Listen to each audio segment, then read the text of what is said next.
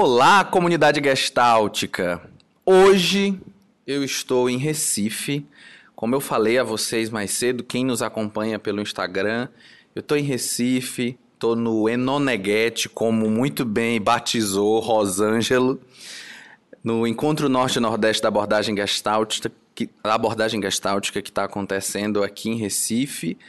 E hoje a gente tem a honra, a presença luxuosa de duas grandes figuras da abordagem gestáltica no nosso país, que é Lica Queiroz e o professor Jorge Ponciano Ribeiro. E, para não falhar com a nossa história, queria perguntar para vocês: quem são vocês nesse aqui agora? Eu, por enquanto, nesse aqui agora, eu ainda estou sob os eflúvios do nosso trabalho com o Rodrigo do Clown Terapêutico. Não, eu estou muito feliz de estar aqui, é muito bom. A sensação meu aqui agora é uma sensação profunda de amorosidade e contato, né? Que eu acho que é o que está permeando a tônica desse congresso, né, de rever pessoas muito queridas, conhecidas, conhecer pessoas novas, isso sempre me deixa profundamente feliz. Então, o meu aqui agora é de felicidade, de alegria e estar tá aqui com o meu amado. Que maravilha. E você, Jorge, quem é você nesse aqui agora? Eu estou mais para dentro, não estou muito para fora nesse instante quando eu essa coisa que eu assisti lá embaixo, eu não sei como é que chama, aquelas danças sagradas, sim, elas me tiraram um pouco do meu centro daqui uhum. e me transportaram para, uma, para um outro mundo, um mundo de espiritualidade, de alegria. Uma das meninas me chamou mais a atenção, é a sensação que eu tinha que diferentemente de outras pessoas, ela estava, tava, ela não estava só dançando, ela estava além da dança. Uhum. E eu acho que isso, então, isso me, eu ficava, fiquei admirado de ver essa, essa dança. E eu estou ainda nisso, não estou muito aqui com vocês agora. Eu estou aqui, né? Estou aqui, estou sabendo o que é está acontecendo mas eu estou falando com vocês e da minha, da minha imaginação eu estou vendo essas meninas continuando a dançar. É assim que eu estou agora. Que maravilha, que legal. E, e gratidão por poder expressar né, isso que está ainda fervendo, né? O Afoxé de fato. Para quem não pôde estar aqui com a gente, houve uma apresentação de Afoxé aqui muito bonita, uhum. né? Aqui do Recife e mexe de fato com as nossas raízes, né? E que legal você trazer isso como o teu movimento presente, né? Uma das coisas que a gente sempre preza aqui no podcast, quando a gente conversa, é saber um pouquinho da história das pessoas que estão aqui com a gente, né? Eu brinco muito de que a gente tem a oportunidade de fazer contato com quem a gente faz contato só pelas letras, né? Pelas leituras. E isso é uma oportunidade muito gostosa. Né? E eu queria ouvir um pouquinho de vocês. Como é que a Gestalt chegou na vida de vocês?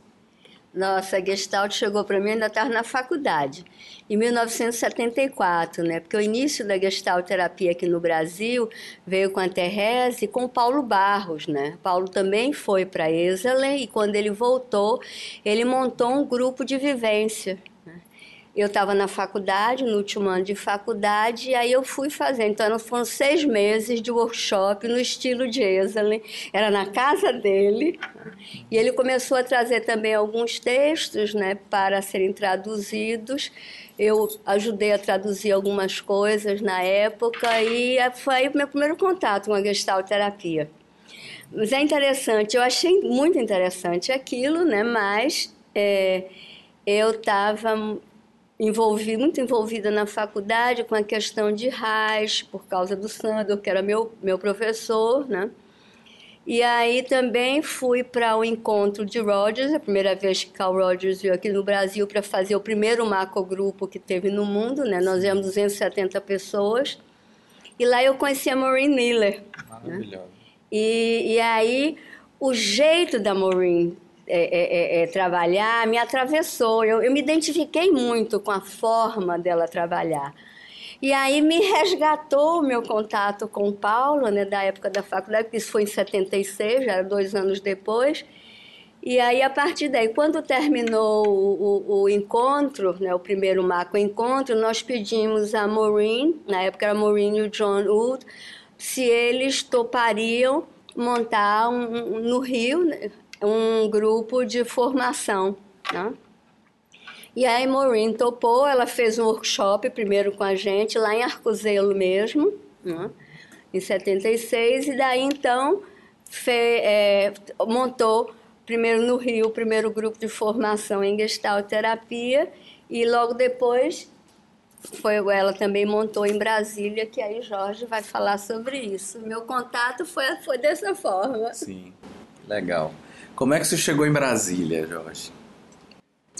É, como eu cheguei em Brasília, é um pouco diferente de como. É, de como eu cheguei em Brasília. Eu passei oito anos na Europa antes de vir para o Brasil. Eu saí daqui em 68,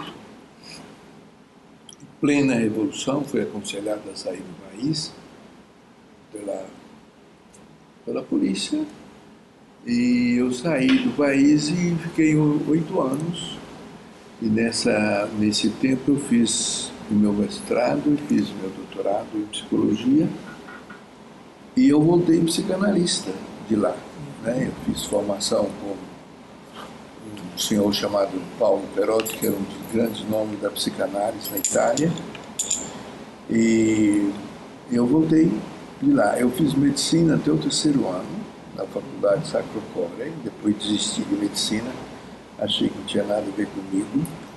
Eu volto para o Brasil e eu era padre, naquela época eu exercia o ministério, e cheguei ao Brasil e depois de uns, uns três ou quatro meses houve um concurso em Brasília e eu vim e passei e aí como trouxe a psicanálise para a Universidade de Brasília juntamente com um outro professor chamado Richard Boucher e Júlia Boucher, o Richard infelizmente já faleceu, a Júlia está aí ainda, está na UNB igual eu também, é, eu voltei psicanalista, psicólogo e psicanalista, mas na verdade eu, é, eu não entrei na psicanálise. Né? Eu, os dois primeiros livros meus até são nessa área da psicanálise. Mas não tinha muito a ver comigo. Né? Uhum. Eu me encantei teoricamente com a psicanálise, sou encantado até hoje.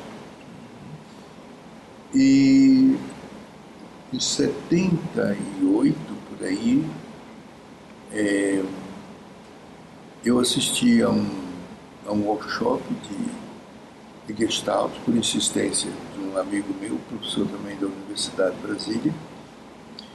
E apesar da minha estranheza de ver como se montava naquela época um workshop, muita, na minha linguagem, muita confluência entre terapeuta, cliente, cliente com cliente, quem estava aqui era uma mulher chamada Therese e era tida na época como talvez a gestaltista das primeiras do Brasil, extremamente competente.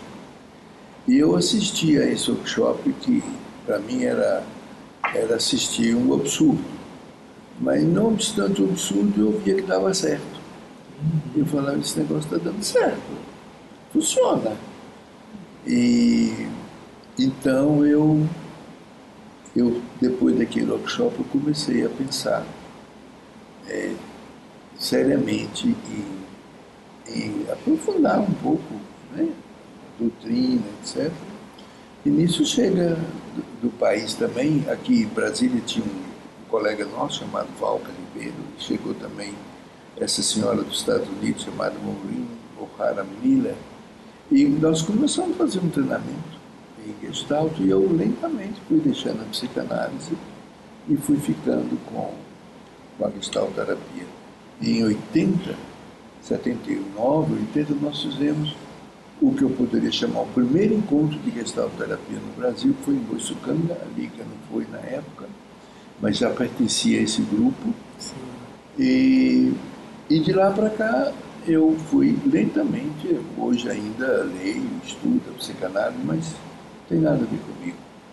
É, então eu fui saindo da psicanálise, fui, fui, fui entrando na gestalterapia até hoje. Admiro profundamente a psicanálise, mas não tem nada a ver comigo. Uhum. Então eu poderia dizer que esse workshop com a Teresa mudou um pouco a minha como pessoa e como, e como psicoterapeuta também. Que maravilha. E a Lica também tem essa mesma pegada de iniciar também um processo aqui pelo Nordeste, né? A figura que é tida dentre nós como uma pessoa que traz a gestalterapia com muita força para o Nordeste. Como é que isso começa aqui, Lica? É, quando eu eu morava no Rio, né? Meu primeiro marido era carioca, então tinha feito a formação como Marine. Eu fazia parte da equipe brasileira do Rogers. E, e aí Afonso Lisboa, última vez, penúltima vez que o Rogers veio para o Brasil para fazer um, um, grupo de encontro, né, foi lá na Bahia. Né, que nós organizamos, o Eduardo Bandeira e eu, que na época Eduardo Bandeira era meu marido.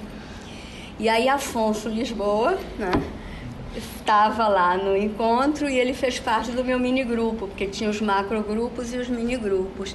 E aí Afonso me convidou para na semana de psicologia, né, que estava a primeira faculdade, primeiro curso de psicologia lá em Alagoas, ele me convidou para eu dar uma palestra sobre gestalt terapia. Né. Dessa palestra de gestalt terapia se montou um eu morava no Rio, se montou um primeiro grupo de formação, que a Lenise Cajueiro, que estava lá Sim. na mesa, fez parte também, né?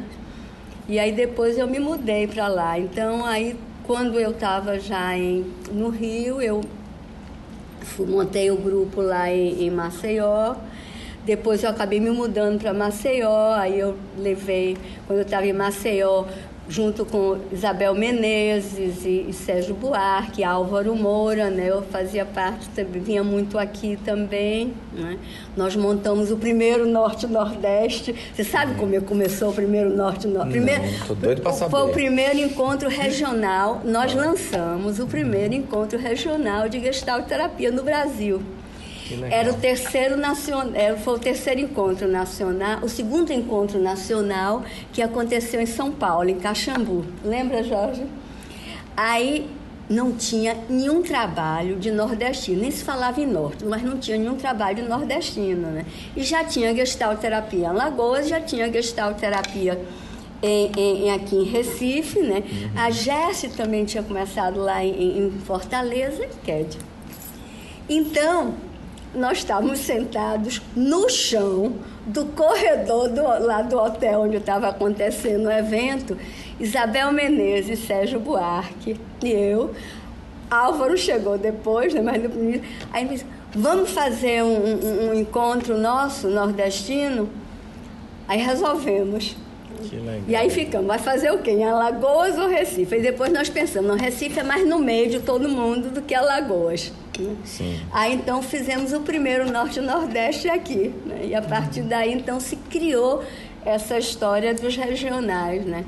Então aí eu levei também para implantei na Bahia, implantei em Aracaju, implantei em Teresina, implantei em Rondônia, né? Então eu saí espalhando por aí. Disseminando a Gestalt Eu aí. brinco, eu digo assim, eu devia ter sido caixeira viajante.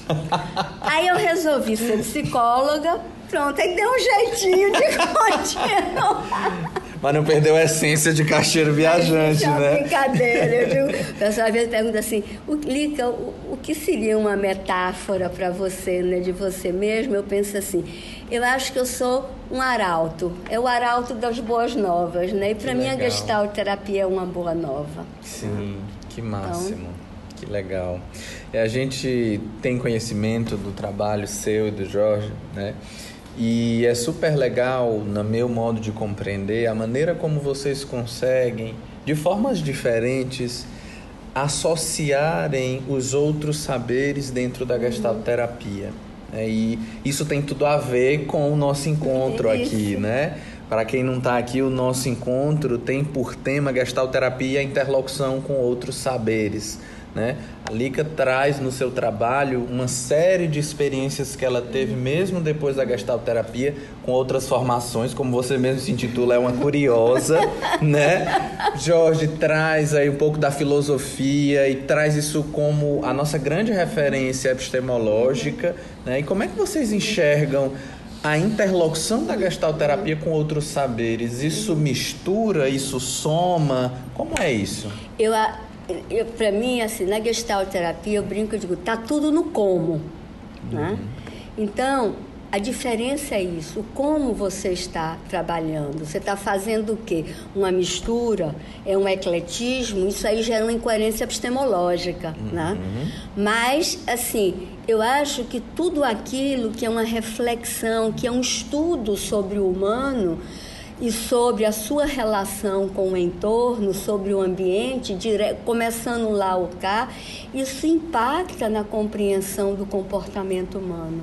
Então, a gestalterapia como uma teoria que vai tentar entender aquilo que eu estava falando hoje de manhã na abertura, que vai entender como funciona a vida, né, que é uma coisa, seus conceitos vão além da dimensão da compreensão da humanidade, né, mas da compreensão da própria vida, da evolução do enfim toda uma são conceitos básicos que você vai refletir sobre os animais, vegetais, minerais, o planeta e o humano. Né? Então todo o conhecimento vai estar tá impactando nessa compreensão desse fenômeno né, que é a existência nossa nesse planeta. Então eu acho que está tudo no como. Eu acho que nós temos por obrigação ter uma visão mais ampla de tudo que está sendo descoberto, das várias teorias do conhecimento. Agora, o como você vai aplicar é que vai ser a diferença de fazer né, uma salada de fruta ou isso, porque até porque a nossa abordagem fala de integração, exatamente. mas é uma integração que precisa ser pregnante. Exato, né? exatamente. Não faz sentido integrar por integrar. Não, exato. E ter uma coerência epistemológica. Claro, fundamental. Ah. Né? Como é que você enxerga isso, Jorge? É, eu, a, a, primeira coisa que tem que ficar muito claro é o que é Gestalt. Né? Uhum. No, até o nosso jeito de falar, ele traz um, uma desinformação. Né? Uhum. Porque essa cadeira, isso aqui, por exemplo, é uma Gestalt. Né? Gestalt é uma configuração Configuração é, um, é qualquer coisa cujas partes, é uma definição do dicionário, que é a definição de Gestalt, uhum. né? do, do, do dicionário Wise. Ele fala que uma Gestalt é uma configuração. E ele diz que configuração é, um, é alguma coisa cujas partes estão organizadas, articuladas e indivisíveis, formando uma unidade de sentido.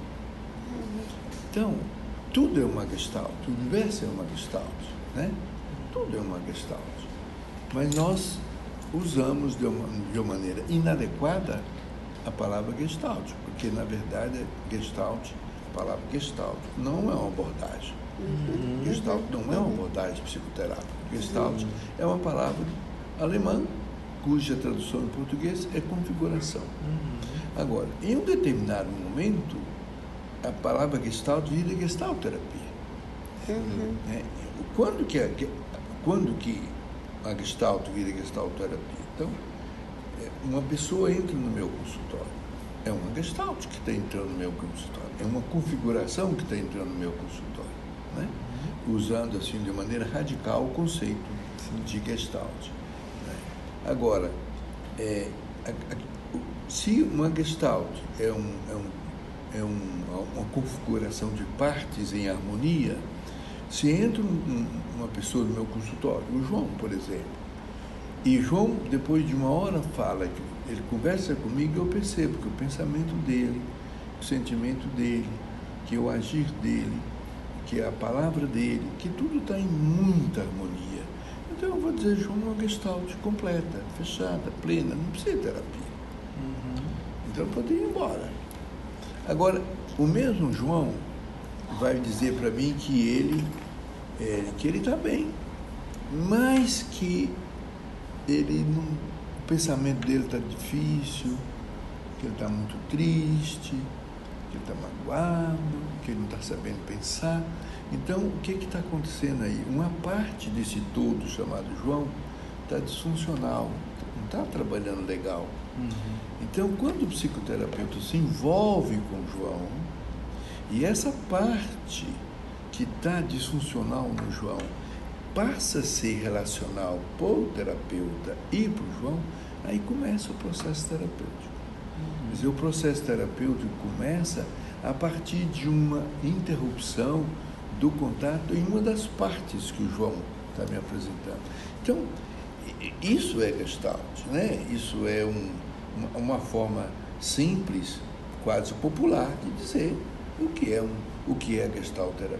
Uhum. Agora, isso salvo, isso salvo, eu acho que a gestalt não só pode, mas deve oferecer o seu olhar a toda e qualquer forma de conhecimento. Né? Uhum. É, é, o, existe uma relação entre engenharia e gestalterapia? Depende. Né?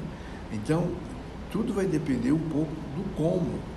E o que aconteceu no passado, eu me lembro que há muitos anos atrás apareceu um texto, Análise Transacional e Gestalterapia.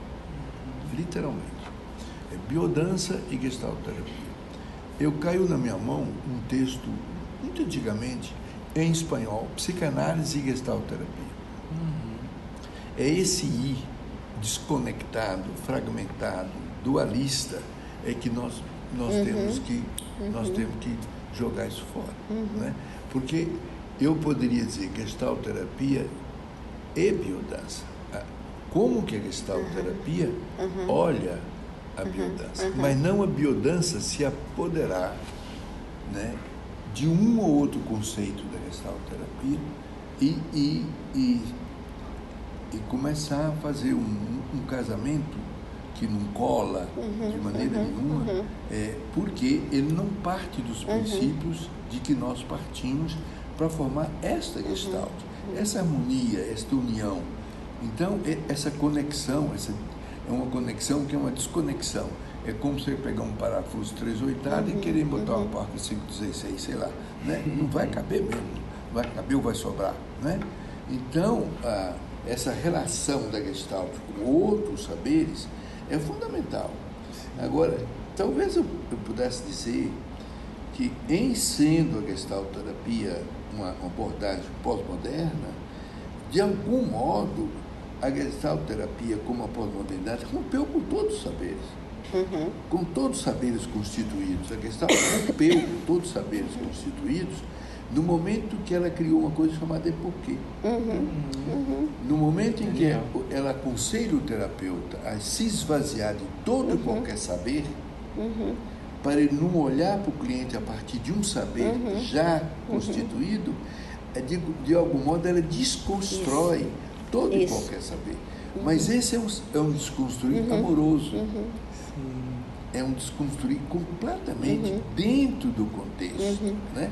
Não é destrutivo. Não, não é né? destrutivo, ao contrário, ele soma. Né? Isso. Então, então, feito é isso aí, né, eu acho que nós não precisamos ter, de, de ter receio da relação de gestalterapia com qualquer outro saber, uhum. desde que forme uma gestalt, o encontro das uhum. duas teorias. Uhum. É preciso que forme uma gestalt. Uhum. É preciso que forme uma, uma compulsão harmoniosa. Então, se o encontro com a gestalt terapia e a psicanálise, gestalt terapia e a engenharia, se esse encontro forma uma gestalt, é super bem-vindo. E aí eu, eu acho que isso que o Jorge está trazendo é muito importante, né? porque no momento em que, por uma questão epistemológica, né, se traz o epoquê, isso abre um, uma forma de estar no mundo enquanto gestalterapeuta, né, que tem muito a ver com os desafios da pós-modernidade, né? Ou da hipermodernidade. Eu gosto Sim. muito do Lepovetics. Né? Então, porque assim, por exemplo, hoje em dia nós estamos discutindo né, as, a amplitude né, de posturas de gênero. Né? É, nós estamos. Como é que você, você trabalhar né, com a questão da branquitude, da negritude, né, para você trabalhar com, com essa coletividade de olhares culturais, né? nas várias praxis que o gestalt terapeuta pode estar inserido, né? Na, na, nas várias dimensões. Você trabalhar hoje em dia num território, né? hoje estava se falando de manhã sobre clínica ampliada, né? Uhum. Então é preciso que se tenha, né? Esse olhar, como o Jorge está trazendo, né? Um olhar de abertura? Que é um desafio muito grande, né? Para a unidade, né? Exato, exatamente. Acadêmicos e emocionais. Dentro da diversidade, é. né? Porque uhum. essa é a grande questão da atualidade. E se nós pensarmos, né? E aí eu, eu fico pensando muito né, na gestalterapia, né? Como um, um uma alternativa mesmo para a construção de um mundo melhor, no sentido que na própria essência e nos próprios princípios da gestalterapia, na sua própria postura epistemológica, né, tem a questão de eu poder me abstrair de um a priori, que é o essencial para lidar com a diversidade.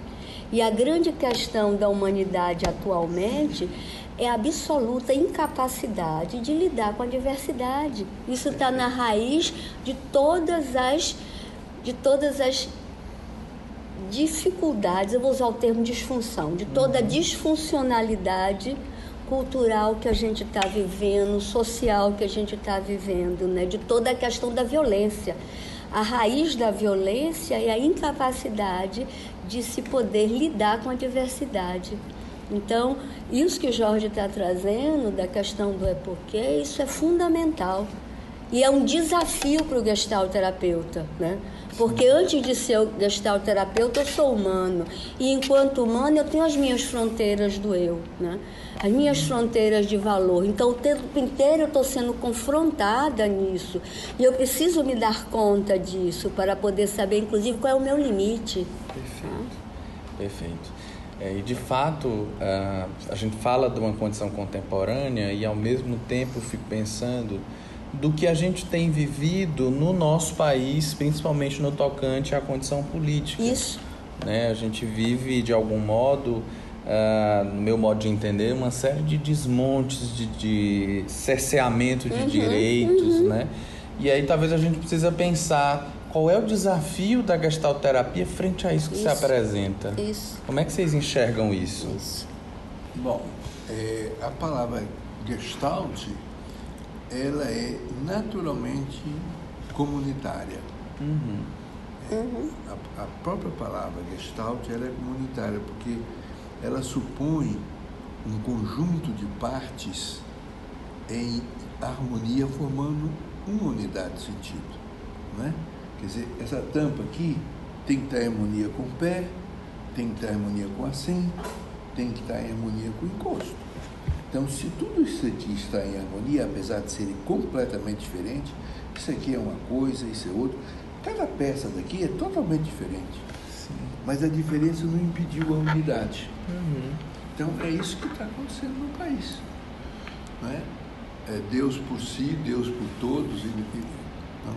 Então, é, eu acho que a, o, o, modelo, o modelo epistemológico da gestalterapia é um modelo de extrema harmonia, de tal modo que a, é, a convivência amorosa do diferente é a única coisa capaz de formar uma totalidade. Né? Aqui no país, o que, que nós estamos vendo? Nós temos os três poderes permanentemente em luta. Ainda, e, e é uma luta que, às vezes, a luta da palavra, a luta do silêncio, às vezes é mais danosa do que uma luta armada. Né? Uhum. O que nós estamos vendo acontecer no país é a anti-gestalt, é a anticonfiguração, né? é a anti-harmonia.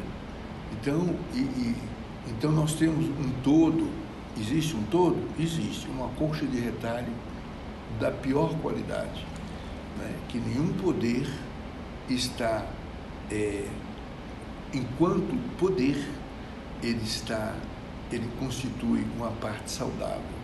Os três poderes estão profundamente adoecidos. E eles têm que ser uma coisa só.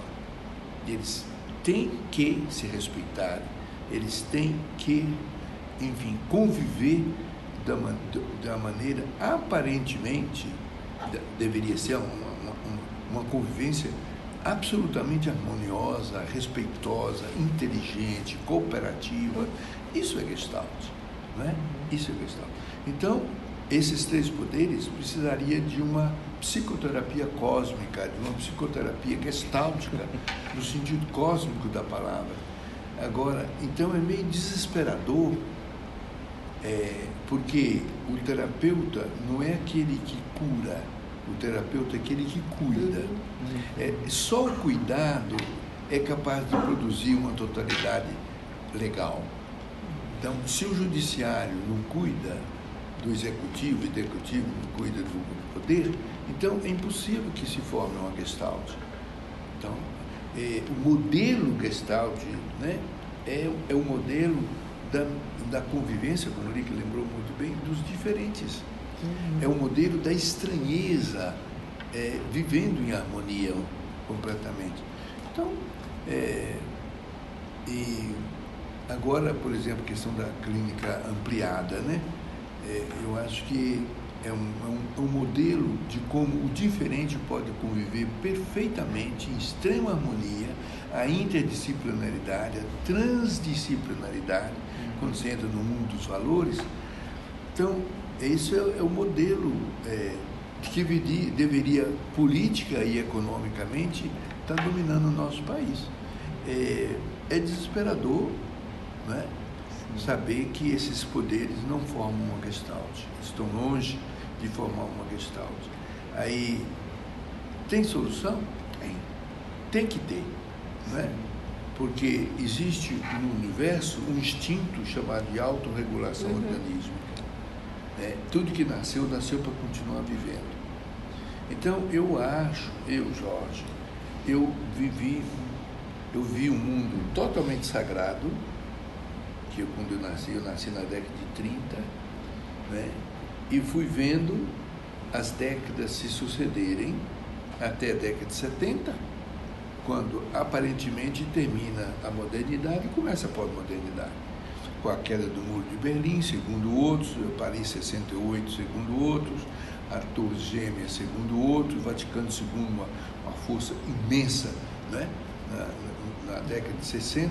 Então, com, com, com essa, com a chegada da pós-modernidade, é, o mundo se dividiu. O mundo começou a se dividir. A globalização, é, a globalização não é uma gestalt né, é o ajuntamento de partes que precisam de estarem juntas para ver se elas se conseguem sobreviver. Então, tem esperança? Tem. É, eu, eu, eu acho que quem conviver daqui a, vou supor, uns 30 anos, acho que não é muito mais que isso, não.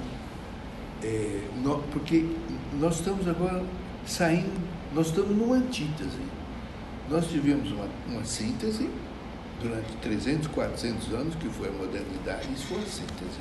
Ah, quase, quase, sempre, quase uma teocracia, né? um governo de Deus. Tudo era certo, tudo combinado, né? tivemos uma síntese. Aí veio a pós-modernidade, que é a antítese. E eu acho que a antítese, por natureza, ela leva a uma nova síntese. Então, eu acho que está havendo um cansaço uhum. na humanidade. Tem um cansaço. E esse cansaço está é, tá, tá fazendo surgir um fenômeno interessante que é a espiritualidade. Sim. O aumento das religiões evangélicas, o aumento dos movimentos de espiritualidade é como se fosse um, uma neblina, sabe? Uhum. Um pôr do sol suave que está começando a aparecer no planeta, porque está bom demais, mas tudo que é bom demais fica ruim. Então tá, como diz, está bom demais para ser verdade. Então tem tanta diversidade hoje, tanta diversidade que a globalidade é apenas um nome. Ela não é uma questão definitivamente. Falei de muitas coisas. Coisa maravilhosa. É, eu queria só acrescentar uma Fale, coisa, né? Uhum. É, é, você perguntou assim, o que, como é que a gestalt terapia pode ajudar? Sim. Eu fico me lembrando muito de uma frase da Laura Cross que eu gosto muito, né? Uhum. Quando ela fala que toda vez, né, que você trabalha para facilitar a awareness, isso é um ato político. Porque a awareness, a consciência, né, é, é, é, é, a- é o que vai resolver a alienação. E aí eu fico pensando numa questão que da atualidade, né, desse momento, que não é só brasileiro, né? é, é um momento né, no mundo, em vários países, a gente está vendo acontecer essa mesma desconstrução da dignidade humana. Né? Essa mesma desconstrução do espaço que foi tão duramente conquistado para se tentar sonhar com criar uma possibilidade de uma condição um pouco mais equalitária, né? de quebras, de, de, de, de, de quebras de exclusão, né? um início desse movimento e de repente você vê tudo isso desbaratado e eu fico pensando, né, a essência da gestalterapia, enquanto proposta de abordagem, ela não é curar, né? Sim. Ela é o quê? Criar condição, né, para o desenvolvimento do potencial humano. né? Então, a- quando você pensa assim, o que é que o gestalterapeuta pode fazer? Eu fico pensando assim, a gente tem que se segurar na nossa proposta e não perder a esperança e não desistir, né? Porque o que se afigura como cenário hoje em dia é, eu digo assim, meu Deus, é pior do que nós estamos num retrocesso pior do que a Idade Média, né? Então, é não desistir, é não perder a esperança e continuar do jeito que for possível, né? batalhando para se poder criar algum espaço para que a dignidade humana não fique perdida. né? Porque o que se está fazendo com a educação, com a saúde, né? com os direitos adquiridos do trabalhador, com os direitos sociais mínimos, né? isso, é, isso é inominável. E o quanto o macro impacta no nosso micro, Sim. né? O quanto, falando de mim pelo menos, né? O quanto a gente, o quanto eu ouvi após o que se apresenta, uma certa diferença na maneira como os clientes se experimentam. Aham, O quanto isso reflete no nosso micro. isso, né? isso. Que às vezes há um, um- um discurso que parece acalantar que ah, isso não vai mudar a vida da gente não, eles vão continuar lá e a gente aqui. E que não é isso. Não é isso. Né? Principalmente quando se Não é pensa isso. numa gestalt que tem um Exato. compromisso fundamentalmente político. Exato, exatamente. Ela é, ela é, ela é uma abordagem fundamentalmente política, como Exato. você está colocando. Então, É, o Ah. Marx hoje, o, o tema dele foi isso. uhum, Sim. A Gestalt do ponto de vista social, Isso, econômico isso. E, e educacional. um gestalterapeuta não pode ser alienado. Isso seria uma incoerência. Completa, completa. Né? E aí você falando disso, eu fico pensando nisso, né? Do gestalt terapeuta.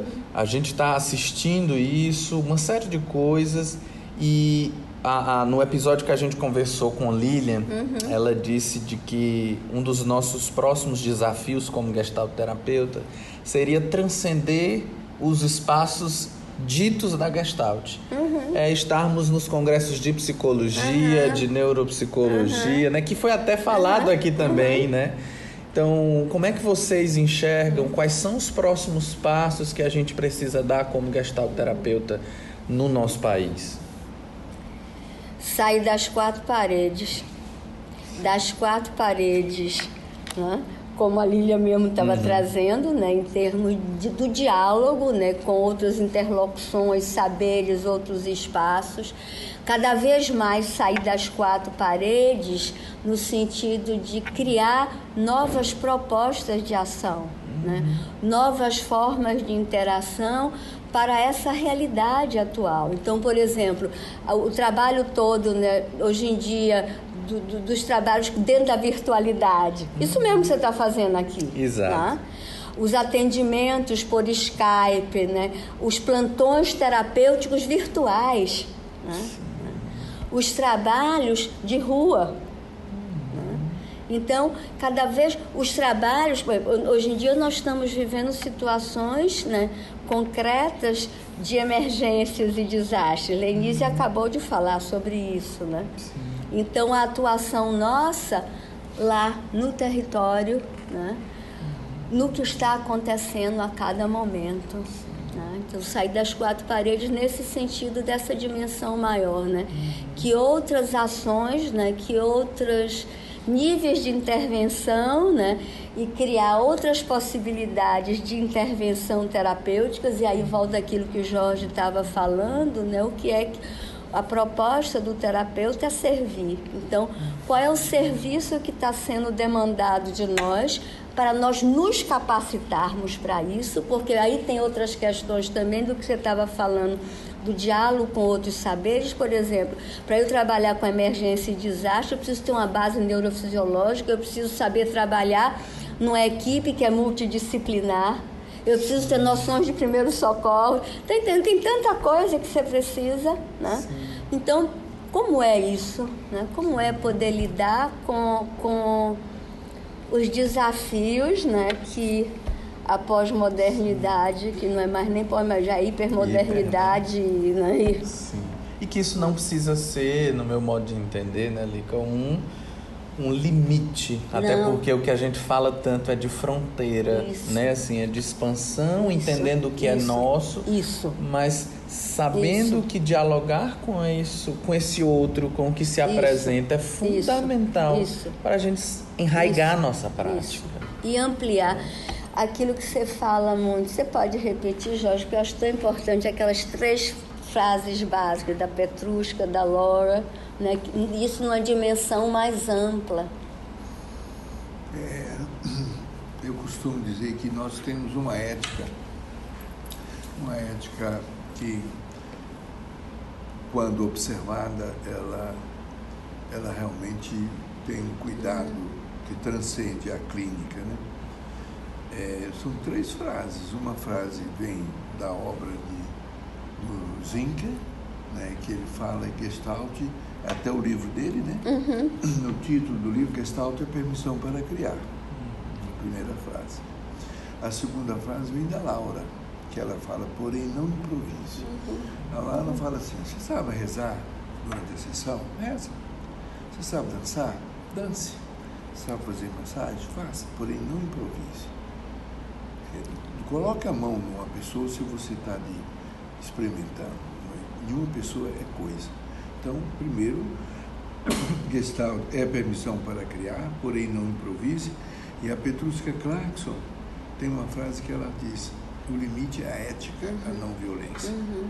A psicoterapia jamais pode ter qualquer caráter que crie uma situação de opressão, de o que quer que seja. Então, se o psicoterapeuta, né, ele, ele tem a permissão para criar, porém não improvise, o limite a ética, a não violência. Se, se, se não só o gestalterapeuta, mas qualquer pessoa, porque aí eu acho, um pouco na linha da sua pergunta, é, a, a, a psicologia no Brasil ela é devedora de muita coisa. Eu acho que tem mais psicólogos no Brasil do que em toda a Europa. Se você somar os psicólogos da França, da Itália, da, somar todo, eu, se não me engano, já havia se dado. No Brasil, tem mais psicólogos que a Europa é toda reunida. Imaginou a força que nós somos? Sim. Agora, nós não temos, nós não temos, nós não somos, nós não temos uma identidade. Né? Eu acho que apesar de tudo, a psicologia não é tão velha assim, mas ela não tem uma identidade. Né? Não tem uma identidade. E, eu, o, o, e, e, tem uma coisa, é, a psicologia brasileira é feminina. Né? Então, eu acho que é, eu, se não me engano, se não me engano, é, nas últimas, nas últimas pesquisas eram 78% de mulheres e 22% de homens. Então, é uma profissão feminina. A, a mulher, diferentemente do homem, ela tem uma energia criadora, sabe? Então, uma das coisas que a gente precisa deixar na, na, na psicologia, porque também outro dado é, desse, desses psicólogos, somos quase 300 mil, 70%, 80% é clínico. Vai para a clínica, sabe? Como, quase como uma herança da medicina, coisa parecida. Então, você imaginou se, se a gente conseguisse inverter isso um pouco? Não só por terapia, né? mas inverter essa coisa de a maioria dos psicólogos brasileiros, sobretudo as mulheres, né? pela sensibilidade, pela ternura, pelo cuidado, a gente fosse cuidar da educação, da segurança, de, de, de sabe? Porque é, a, a doença é, é, uma, é falta, é falta do, do social, é falta do político, é, é falta do econômico, é sabe? Então, se a psicologia brasileira né, saísse dessa visão é, restrita de clínica, do modelo médico, etc., e fosse né, para.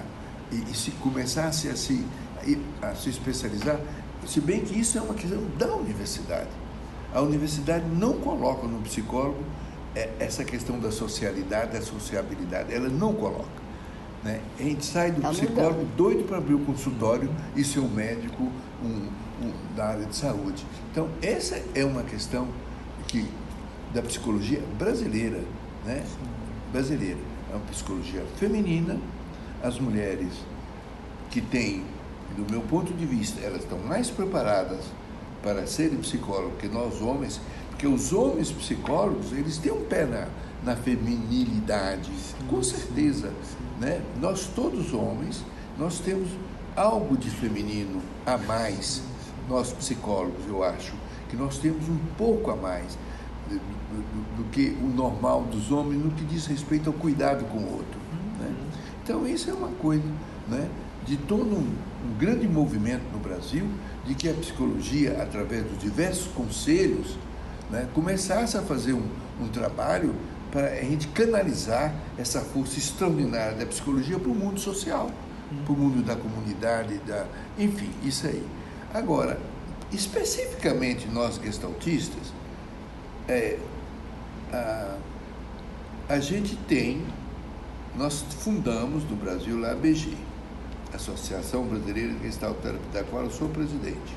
Uhum a gente não consegue, é, é, por mais propaganda que a gente faça, que os gestaltistas vão se inscrever.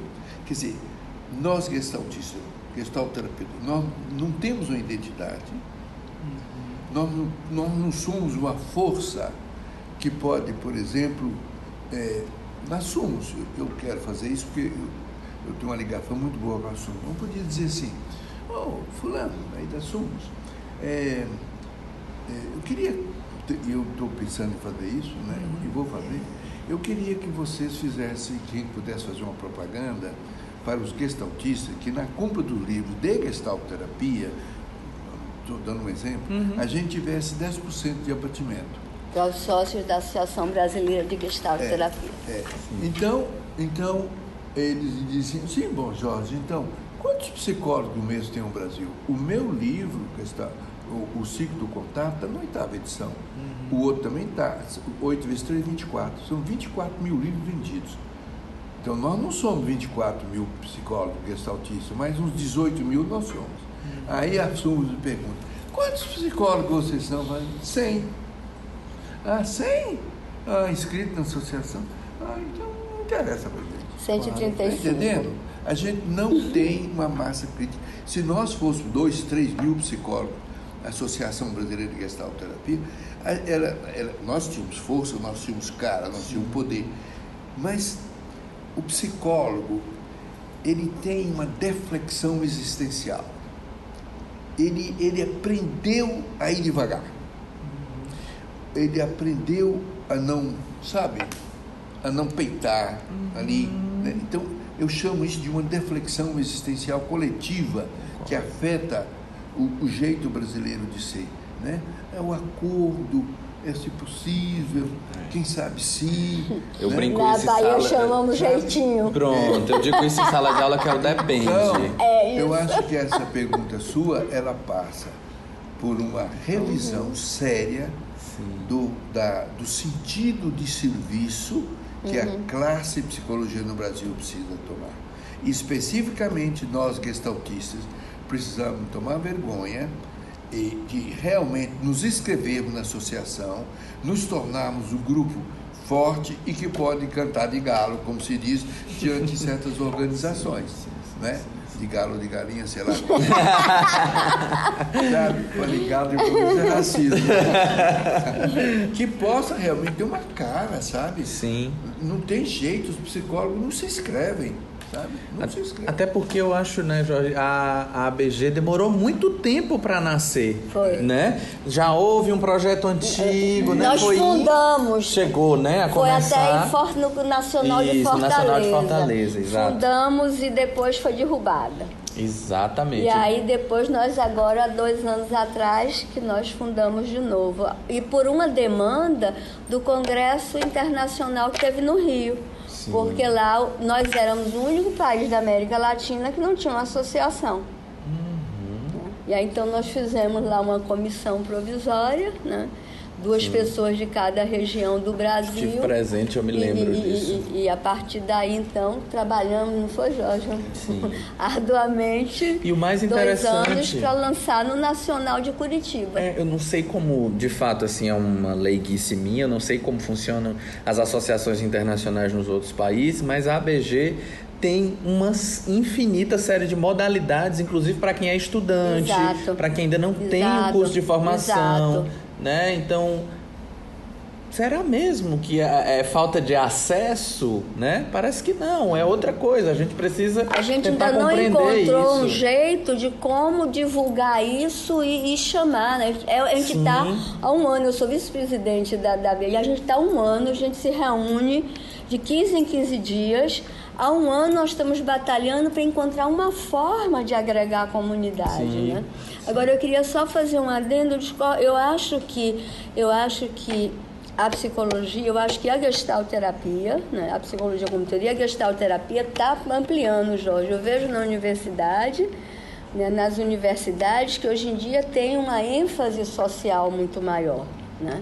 O escopo do trabalho do psicólogo aumentou muito na área social, na área hospitalar, né, na área educacional. Eu acho que ampliou muito. Tá? Pode ainda não ser o ideal, mas que ampliou bastante do que do contexto do que era só a clínica. E felizmente, né, assim, aí eu posso falar agora como professor universitário, é, eu tenho tido a felicidade de receber uma série de trabalhos para ser Isso. orientados sobre diversas áreas de atuação com um olhar gestáltico, Exato. né? Como a, a, a gestalterapia pode compreender o acompanhamento terapêutico no hospital. Tem um aluno que falou comigo recentemente como é que a gente pode pensar a gestalterapia no karatê. Ele é karateca. Ele disse, Wilson, sempre que eu tô lá, eu, eu, acontece algo e me lembra muito sobre awareness, sobre consciência do corpo. Será que tem alguma coisa a ver? Vamos pensar. Claro. Acho que tem tudo a ver. Isso. Né? Isso me, me faz pensar, poxa, a gente tá indo É, por um porque caminho nós muito legal. temos uma abordagem teórica sólida. Sim, então, como sim, é que sim. a partir dessa abordagem teórica eu posso entender esse fenômeno? Exatamente, exatamente. E pra gente ir fechando, ano que vem é ano de nacional, né? E a gente vai, se Deus quiser, para Pirinópolis, Com certeza. né? Para Pirinópolis, onde vocês dois estão encabeçando esse movimento para nos receber. Contem um pouquinho o que, que a gente vai conversar em Pirinópolis. É, eu tenho um grande tema, né? Que é um desafio. Hoje tive uma mesa, uma, uma conversa aqui, uma roda de conversa, Uhum. que para mim é, não é, vou dizer, surpresa, não é propriamente surpresa, acho que tinham mais de umas 50 pessoas, está lotado, estava cheio. Uhum. Mas impressionante é, como que o tema do Congresso, ele, depois que as pessoas entendem, é, as pessoas ficam profundamente surpresas de como, de como tem sido assim. Né? Uhum. Um desconhecimento total de uma das nossas dimensões, que é a dimensão ambiental. Uhum. Né? Que a gente vê o mundo, o mundo e eu, como se eu fosse dois, né? eu e o mundo. Uhum. Na verdade, esse I é uma conjunção coordenada aditiva, ela fragmenta, ela parte né, a relação minha com o mundo. Na verdade, não existe mundo e eu. Né? Eu sou o mundo, o mundo sou eu. Né? Uhum. Como, como, como eu olho para essas cadeiras, elas estão fora de mim, uhum. é, quando eu olho para aquela árvore, ela está fora de mim, então eu sempre parto do princípio de que é, é a árvore e eu a árvore e eu. Não. E aí eu esqueço de, de, de, de um pouquinho mais além e olhar que a, que a árvore, ela nasce da terra. Portanto, ela é filha da terra. Né? Ela não pode se libertar da terra, ela é filha da terra. Aí eu esqueço que como árvore eu sou fogo, eu sou água, eu sou, sou ar e sou terra. Quer dizer, eu sou feito dos mesmos elementos de que o universo é feito. Então, eu e o universo somos uma coisa só. Eu sou um dos elementos que compõem o universo. Não existe o universo e eu. Eu sou um dos elementos que compõem o universo. E a, essa, a esse fenômeno nós estamos chamando de ambientalidade. Ambientalidade. Que é uma dimensão humana nossa e que ela não é falada, ela não é discutida, ela não é sabida, ela é ignorada. E o homem o homem tem sido definido de maneira inadequada, incompleta, como animal racional. Né? Eu, sou da, eu sou da espécie animal, e sou do gênero animal e espécie humana. Né? Sou do gênero animal e espécie humana, minha espécie. Né?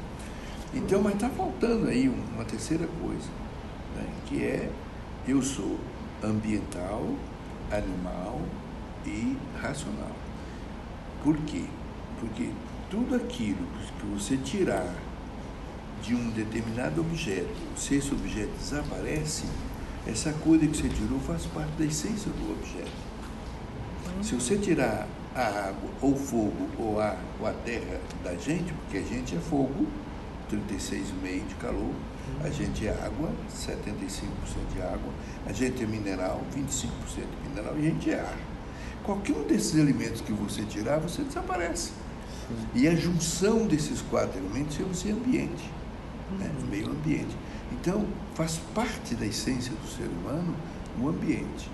Então, o nosso congresso ele vai ter, ele vai ser um apelo nacional e internacional, né, de, de que, né, se nós não é reinventarmos, nós nos encontrarmos com essa dimensão nossa da ambientalidade, esse congresso, do ponto de vista da originalidade, de uma proposta política, econômica, isso vai afetar uhum. completamente o, o, o, jeito uhum. nosso de funcionar. As pessoas aqui, algumas pessoas dizem, Jorge, que nunca pensei, a gente não pensa nisso. Sim. Quer dizer, o fato, de, o fato da gestalt terapia, exatamente porque uma gestalt, ela foi buscar o que é está faltando.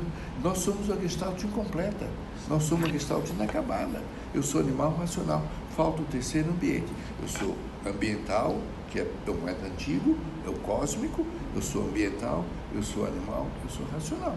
Então a definição nossa é uma gestalt na camada. Com essa palavra, nós temos agora uma gestalt plena.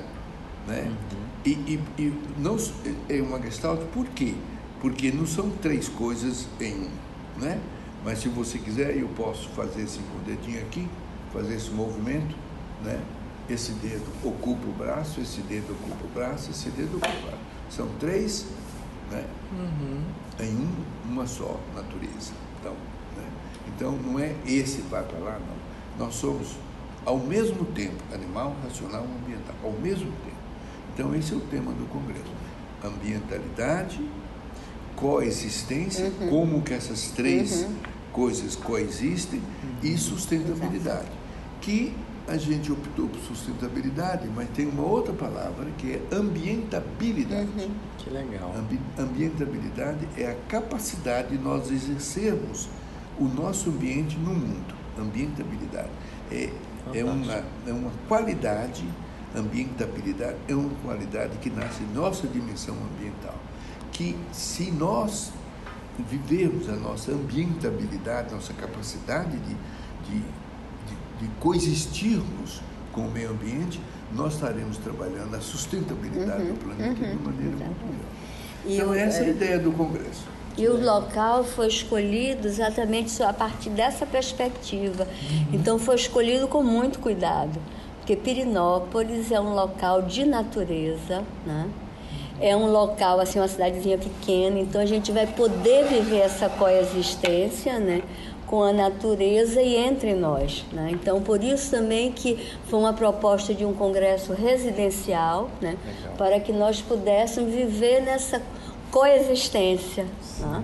Então, é, é, é, é, um lugar muito bonito e acessível a todos os bolsos, que porque tudo isso tem que ser pensado, sim, né? Sim, porque sim. lá tem não sei quantos, tem todos os tipos de pousada, o, o, a pousada Pirinópolis é maravilhosa, né? O espaço é muito gostoso e nós temos infinitas pousadinhas também em torno, tudo com você pode ir andando, então teve todo esse cuidado. Uhum. Né? Se alguém que está ouvindo aqui a gente se interessou, quer se inscrever, onde é que ele vai procurar?